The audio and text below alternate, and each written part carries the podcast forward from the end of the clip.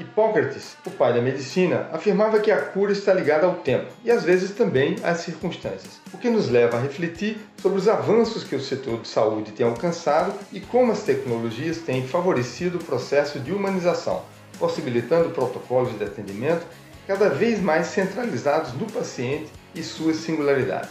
O futuro da saúde é o tema desse oitavo episódio e o convidado de hoje é Guilherme Sanches, gerente de inovação do Arena, um hub de inovação do Hospital de Amor em Barretos, para nos falar sobre inovação aberta na saúde. Eu sou Vinícius Lages, diretor técnico do Sebrae Alagoas e acompanho você nessa jornada.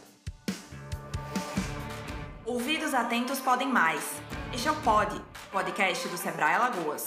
Toda semana, um convidado especial para uma conversa sobre temas que impactam negócios, carreiras e sociedade.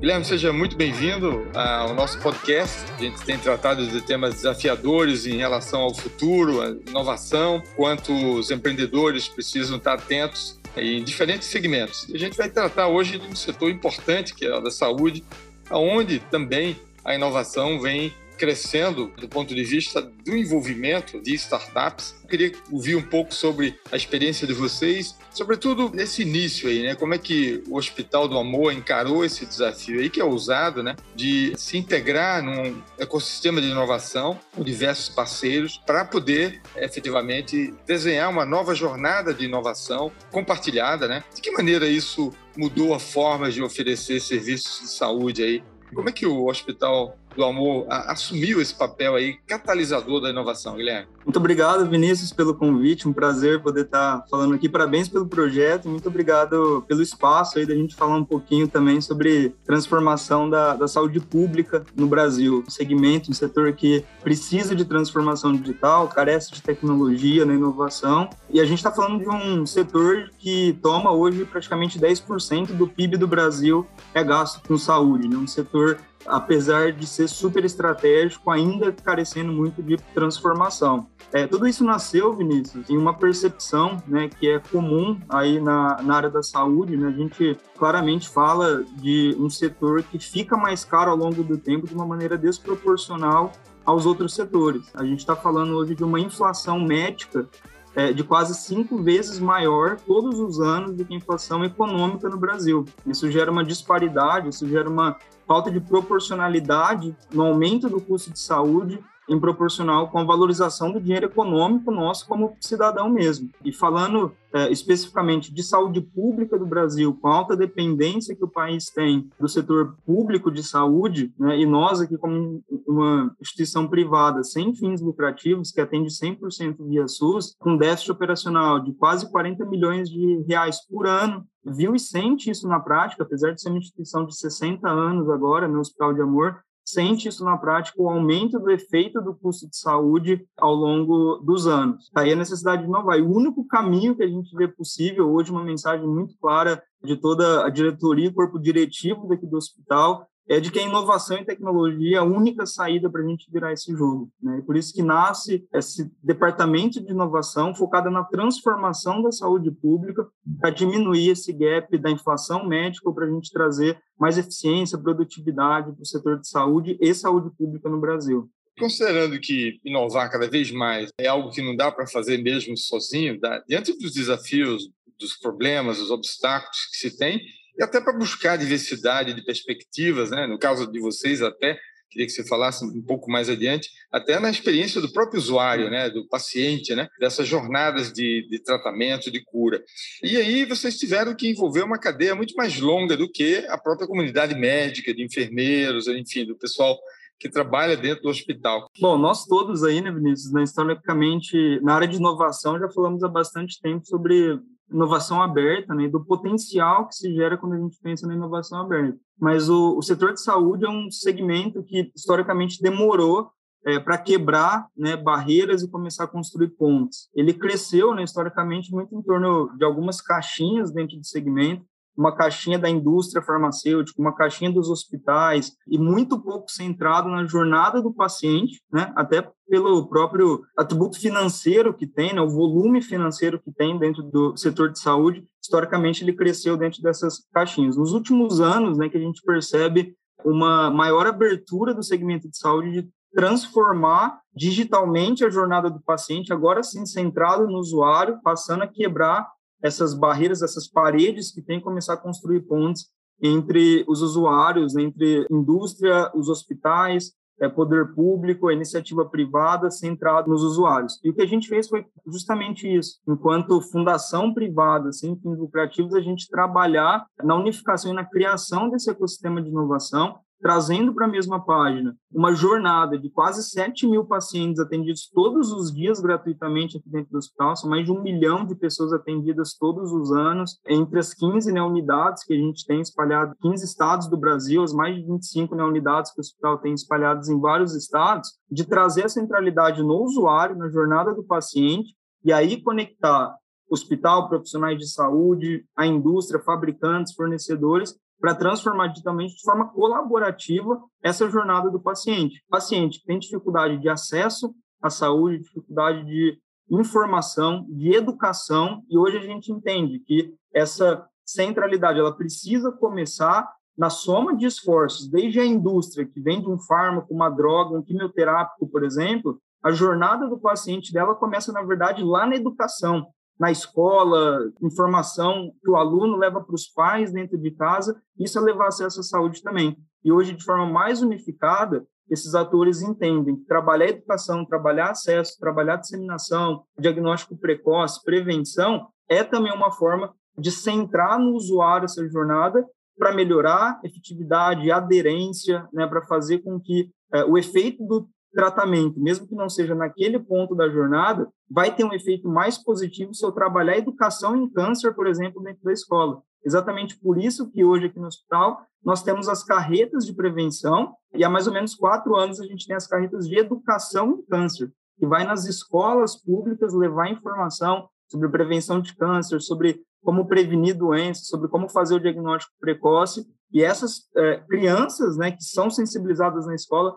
levam as informações para dentro de casa para trazer pais, tios, avós para fazer prevenção. Isso só se torna verdade quando a gente consegue quebrar as caixinhas, os silos, porque nós, enquanto hospitais, poderíamos muito bem cuidar do paciente porta para dentro da hora que ele chega aqui no hospital. Mas a gente entende que a prevenção é muito mais ampla do que isso. E precisa trazer a indústria, trazer vários stakeholders e várias pessoas para pensar de forma unificada na jornada. E é isso que a gente trabalha como inovação aberta, uma jornada que vai desde a educação, prevenção, até o pós-tratamento, reabilitação reinserção desse paciente na sociedade depois do tratamento dele de câncer. E aí a gente tem que quebrar pontes para fazer, é, quebrar paredes e construir pontes para fazer isso. Muito bom ver essa visão mais é, holística, né, abrangente, toda jornada, né, inclusive sair do reativo, né, de esperar o, no hospital o paciente para ir antes dele virar paciente, e isso tudo deve ter, sem dúvida,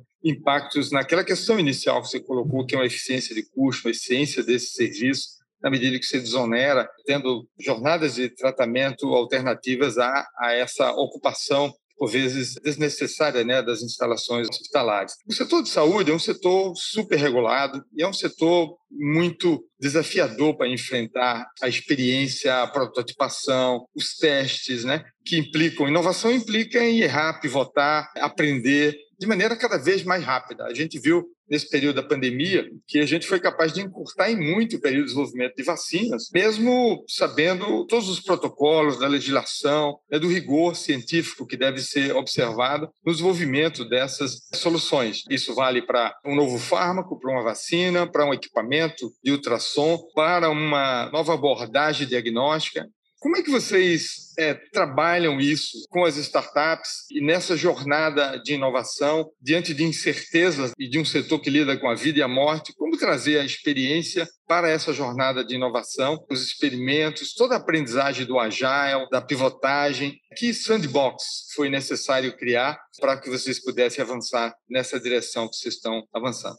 Coloco que o primeiro ponto é justamente o que eu falei ali de centrar toda essa jornada no usuário, no paciente. É a gente tirar o foco da indústria, desenvolvimento do produto pelo próprio produto e do produto para ser utilizado por um usuário, paciente, família, pessoa que está na ponta. A gente tem, sim, hoje no Brasil ainda uma grande dificuldade, apesar da pandemia ter trazido para nós algumas facilidades ou colocado em pauta alguns itens de regulamentação de tecnologia na saúde, pela própria vacina, telemedicina, né, que, que nós não falávamos de telesaúde integrada antes da pandemia, né, e hoje a gente tem é, regulamentação para poder fazer isso. E uma coisa que nós sempre costumamos falar é que a barreira do desenvolvimento em saúde, Vinícius, não é a tecnologia, é a regulamentação. Vou trazer um exemplo de um setor paralelo financeiro, por exemplo, as fintechs aqui no Brasil. A gente tem tecnologia para fazer bancos digitais no Brasil há pelo menos 20 anos. A tecnologia que é utilizada em qualquer neobanco que a gente tem hoje online virtual, a gente tem tecnologia para fazer isso há 20 anos, pelo menos.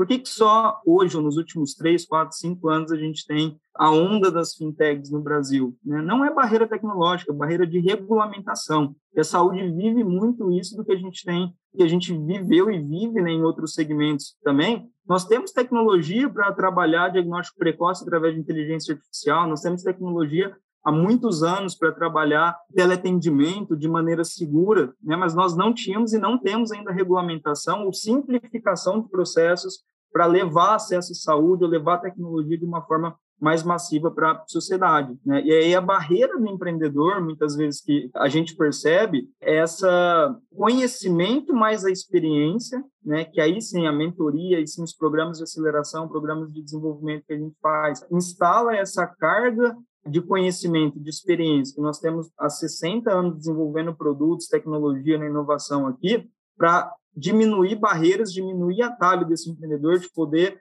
fazer uma regulamentação de um produto em metro, Anvisa, de uma forma mais uh, assertiva, mais simplificada, de pensar em processos de uma maneira diferente, no próprio dispositivo de uma maneira diferente e conseguir lançar o produto de uma forma mais rápida e efetiva. Aí a mentalidade ágil funcionando, né? A gente trazer a experiência centrada no usuário, experimentação rápida, prototipação, desenvolvimento de produto rápido para lançar um, um, produto no mercado, mas aí vem a barreira da, da regulamentação, que é um outro ambiente, um outro mundo. Então, a, a gente separa aqui muito claramente em duas grandes focos hoje de atuação que nós, como uma instituição, com capilaridade, né, podemos uh, atuar, podemos fazer, trabalhar com os empreendedores para que eles sejam mais assertivos no desenvolvimento e regulamentação de produto, e aí sim trabalhar de uma esfera mais institucional, né, participando de debates e discussões para a gente facilitar a regulamentação de produtos no Brasil. Nós entendemos que é um papel né, primordial de não somente o Hospital de Amor, mas trazer os atores, trazer as indústrias, trazer o poder público para discutir possibilidades de como, de maneira segura, levar a tecnologia na inovação, seja código, né, aplicativo, seja molécula, seja vacina, medicamento, fármaco, de uma maneira mais segura, porém mais rápida também para a população. Então, a gente tem atuado muito fortemente nesses dois lados. Um ambiente mais focado nos empreendedores, no acesso à mentoria, experimentação, na experiência deles, e um outro lado mais trazendo à pauta essa discussão é, para facilitar a regulamentação de levar produtos ao mercado. Você falou em tecnologias, na telemedicina, esse avanço que houve. Quer dizer, o setor de saúde é um desses que vem se beneficiando já há algum tempo. Setor em que se incorpora muita tecnologia, muita inteligência de diagnóstica, né? digital aí cada vez mais avançando, né? ajudando aí inteligência artificial, big data, robótica, né? Vocês mesmos já utilizam robótica aí, nanorobótica, blockchain. Está vindo aí a realidade virtual aumentada, metaverso também como ferramentas mais imersivas, né? Para poder você potencializar essa capacidade de intervenção no acompanhamento da jornada de tratamento. Você falou aí de quanto a pandemia acelerou essa telemedicina. Do ponto de vista das transformações tecnológicas, do que vocês já avançaram, como o Hospital do Amor tem uma ganhou prêmios, é, um, é reconhecido como hospital de excelência, evidentemente nenhum setor isso é mais verdadeiro do que sentir a dor do paciente, sentir a dor do usuário do que no hospital. De que maneira as tecnologias têm, inclusive para confrontar um certo senso comum de que as tecnologias vão desintermediando o humano, você vai perder uma dimensão tão importante, no caso da saúde, muito importante, que é a humanização desse relacionamento. Como é que você vê tecnologia avançando, robótica, inteligência artificial e, ao mesmo tempo, potencializando o que melhor há de humano nessa cadeia de tratamento. Eu gosto muito do, do conceito da, da, saúde baseada em valor, né? Lá se popularizou depois do Porter, lá em 2007, né? Com, com o conceito do, do própria saúde baseada em valor, dos três ativadores do que é saúde baseada em valor. Quais são eles? Primeiro, o foco na experiência assistencial, ou seja, nós enquanto pacientes, seja de saúde suplementar, pública, privada, qualquer coisa, nós queremos ter uma melhor assistência, uma melhor experiência na assistencial é ter o seu exame de uma maneira digitalizada, é não é, enfrentar fila, é ter um melhor acesso à saúde, mais informação, ou seja, o primeiro ponto da saúde baseada em valor é essa experiência assistencial. O segundo ponto é sustentabilidade financeira do setor. É o primeiro dado que eu falei do descolamento da inflação médica versus a inflação econômica. A saúde fica mais cara, mas as melhores startups, ideias, projetos vão nascer com foco na melhoria da sustentabilidade financeira do setor. Eu posso trazer uma droga mais assertiva, eu posso desenvolver um software que garante mais acesso, mas se ele não pensa na sustentabilidade financeira do setor, é, muito provavelmente ele não vai ter potencial ou força para transformar a saúde de forma massiva. São que basicamente o que a, a indústria farmacêutica de forma geral está percebendo hoje. Né? Nós temos tecnologia suficiente para desenvolver fármacos, quimioterápicos, drogas mais eficientes, mais efetivas, mas a população, a saúde pública, assistencial e privada não consegue absorver o custo de desenvolvimento disso tudo. Né? Então, poxa, então, segundo ponto, a gente tem que pensar na, na própria sustentabilidade financeira.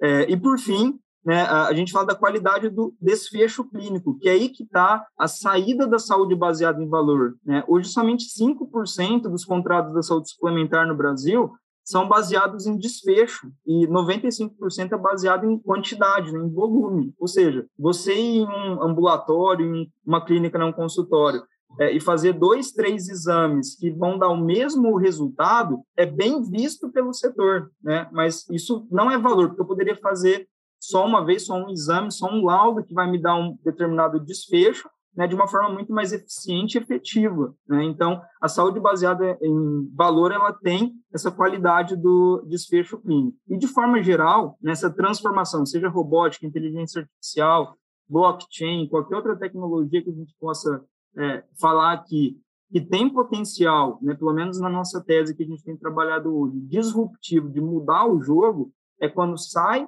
da saúde baseada em quantidade, em volume, vem para a saúde baseada em valor. Ou seja, começa a sair do foco na doença né, e começa a trazer é, o foco na saúde em si, como sempre deveria ter sido, foco na eficiência do setor.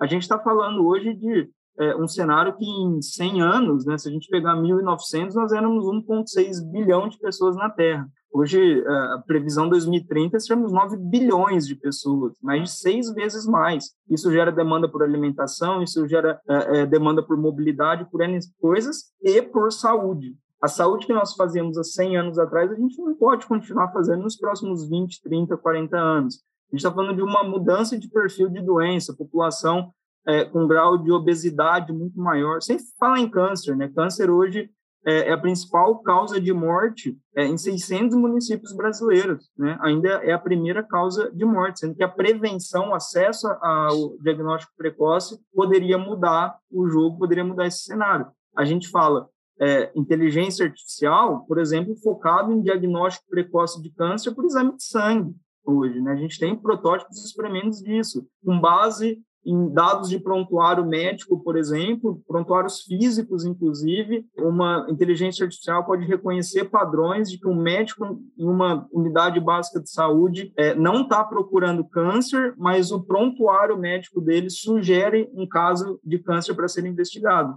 Então, aí a tecnologia pode apoiar é, essa transformação, pode apoiar o acesso é, à saúde de uma maneira muito mais efetiva. Mas os unicórnios, né, ou talvez aí as startups que têm potencial de mudar o jogo mesmo da saúde pública quando foca nesses três itens: saúde centrada, é, é, centrada no paciente, sustentabilidade financeira e foco no desfecho. O desfecho tem que ser positivo. Eu não posso ativar uma solução para um sistema baseado em quantidade. Eu não quero mais que nós aqui no hospital façamos 3 mil tomografias por mês, por exemplo. Eu prefiro fazer menos tomografias e ser menos remunerado é, por quantidade, mas passar a ser melhor remunerado por qualidade do desfecho. E que o meu paciente consiga ter um, um, prognóstico melhor, que ele consiga ter um diagnóstico mais rápido, mais efetivo, e que o custo dele na saúde vai ser é, menor. Mesmo que ele tenha sido identificado com menos exames, eu estou remunerando menos aqui o hospital através do SUS, mas o custo desse paciente chega a ser 60%, 70% menor quando o câncer é diagnosticado no estágio 1 e 2 da doença e não no 3 ou 4, por exemplo. Então, é levar acesso. E aí, para a gente está onde uh, as startups podem mudar o jogo, a tecnologia pode nos ajudar nessa transformação. Então, eu queria que você pudesse encerrar tratando desse tema aí do Health Tech Barretos, do Arena, desse hub de inovação aí de Barretos. Alagoas nós vivemos nos últimos anos um período muito fértil do ponto de vista de investimentos na saúde pública e também é, investimentos do setor privado em clínicas, em hospitais. Vocês mesmos estão vindo para cá. E aí eu queria que você pudesse resumir do ponto de vista da iniciativa que foi empreendida aí em Barretos e do que a gente poderia aprender aqui, já se preparar também, né, envolvendo esse ecossistema, né, que envolve atores públicos, privados, toda essa cadeia longa. Fala um pouquinho dessa experiência do Health Tech Barretos, em que efetivamente as startups, o que, é que vocês aprenderam trabalhando com elas e que respostas elas já deram para esses grandes desafios que vocês apresentaram. Como bons empreendedores que somos aí, né, Vinícius? A gente costuma ver o copo sempre meio cheio e para quem é empreendedor, a saúde pública no Brasil é um prato cheio de problemas, né? E para bons empreendedores, problema é bom. É, o que a gente fez com o programa Health Tech Barretos foi basicamente a gente levantar ou mapear de uma forma efetiva esses problemas de saúde pública na nossa rede assistencial, em dados de prevenção, tratamento, reabilitação, e tornar visíveis esses problemas dentro de pesquisa clínica, dentro de diagnóstico, prevenção, gestão de saúde, gestão de centros médicos, tudo, e publicar esses desafios né, para trazer startups que poderiam cooperar com a gente dentro desses é, desafios. No programa Health Tech Barretos, a gente traz uma trilha de desenvolvimento e de conexão para essas startups. Durante 12 semanas, eles vivem esse ambiente de desafios com mentores, com parceiros, com gestores, com o corpo clínico, o corpo médico nosso daqui do hospital, para desenvolver soluções ou para poder é, trazer uma adaptação de soluções para esse ambiente de saúde pública. Então, é, é, um ciclo né, de 12 semanas que a gente trabalha com esses projetos para fazer adaptação de soluções para os nossos desafios de uh, saúde pública. Né? Já foram 46 projetos, né, 46 uh, negócios desenvolvidos junto com essas startups, em mais de uh, 90, 97, né, na verdade, para ser preciso, 97 startups que passaram dentro dos nossos programas aqui agora, até agora, né, até nesse, né, nesse momento. É, e o que a gente vê de resultados, por exemplo, é, é, em alguns estudos clínicos, por exemplo, a gente consegue ter hoje 30% mais é, de, recrutamento, de pacientes recrutados para pesquisa clínica através de uma é, solução de inteligência artificial que a gente desenvolveu junto com uma startup. Eu consigo fazer dupla verificação para laudos de exame de mama, por exemplo, através da é, mamografia, é, eu consigo fazer a predição de evolução de um câncer é, para cavidade abdominal, para sistema nervoso central, através de um IA desenvolvido junto com uma startup. Né? Então, é um prato cheio de cases assim que a gente poderia é, é, trabalhar aqui de uma forma muito simples, Vinícius, só levantando os problemas que a gente teve, só a gente mapeando de forma efetiva quais eram os desafios que a gente tinha aqui, publicando tudo isso, né, ou seja, trazendo tudo isso aí de uma maneira transparente né, e clara e conectando, como a gente falou sobre inovação aberta, conectando as startups que têm potencial de resolver esse problema, de trabalhar com a solução desses desafios, mas só a gente, a startup, não poderia é, é, ser capaz de resolver esse problema. Aí, é, sim, faz sentido o trabalho do Sebrae, que tem desenvolvido de uma forma é, super ímpar no Brasil, né, é, de trabalhando em ecossistemas de inovação, trabalhando projetos de inovação, trazendo mentores, conhecimento técnico é, especializado em inovação de uma maneira é, é, fantástica, extraordinária aqui no Brasil, e trazendo é, parceiros, a indústria, fornecedores, clientes para falar temos desafio, vamos cooperar e trabalhar junto na resolução que vai servir para o paciente, que vai servir para o hospital, que vai servir uma melhor adesão da droga de determinada farmacêutica é, e que para o empreendedor é um prato cheio isso, né? A gente trazendo o conhecimento, a gente trazendo é, de uma forma estruturada acesso à informação, a dados que nós temos no Brasil todo é, é, e cooperando né, para que o desenvolvimento é, ele possa ser menos centrado na doença e mais centrado na saúde. Porque o que a gente quer, no final das contas, é levar a, acesso à saúde para a população brasileira.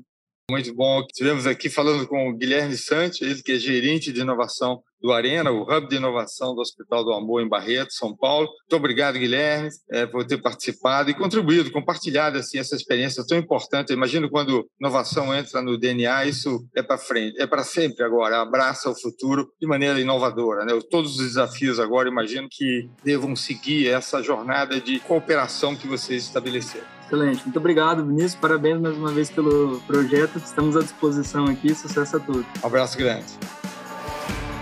Este foi o Pod, o podcast do Sebrae Alagoas. Saiba mais sobre nós em www.sebrae.com.br/alagoas e nos acompanhe nas redes sociais. Sebrae, força do empreendedor brasileiro.